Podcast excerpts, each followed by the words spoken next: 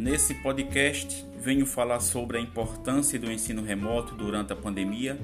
e como os professores estão se adaptando ao uso das tecnologias para assegurar a aprendizagem dos alunos. O esforço que é realizado pelos mesmos para manter o aluno focado na aprendizagem,